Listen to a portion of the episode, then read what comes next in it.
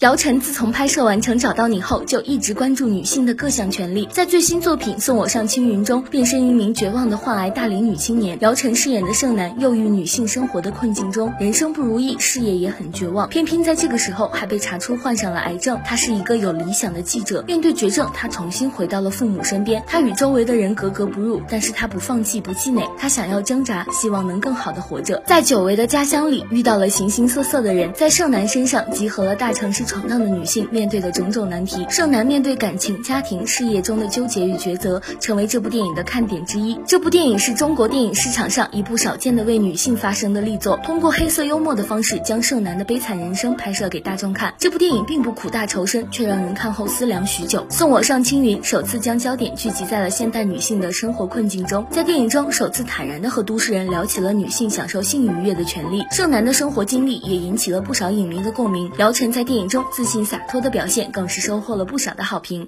欢迎订阅本号，我们会不断为您带来更好的作品，您的转发点赞也是我们前进的动力哦。